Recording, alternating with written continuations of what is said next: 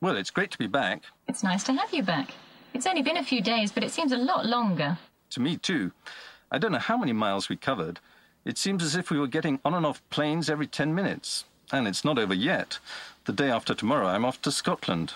What? We want to find out more about James Foley. His head office is in Edinburgh. Why don't you just read the newspapers? He's in the news every other day saying this, doing that. You don't need to go to Edinburgh. It's not what he says or does today that interests me. It's his past I want to know about. Did you know he dropped out of medical school? No, I didn't. But I can't see why that means you have to go to Edinburgh. I'm looking for Ben, Caroline. I'm searching for clues, that's all. It may come to nothing, but it's worth going there to find out. On your own? Mm, sorry? Are you going there on your own? Um, no. My assistant will probably be there to help. Your assistant. You mean Gina? Yes, that's right. What's she like? Oh, she's quite efficient. I mean, what does she look like?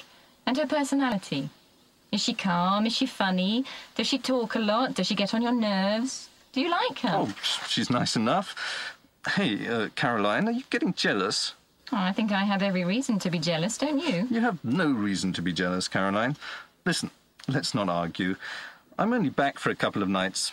Let's go out. Are there any good films on?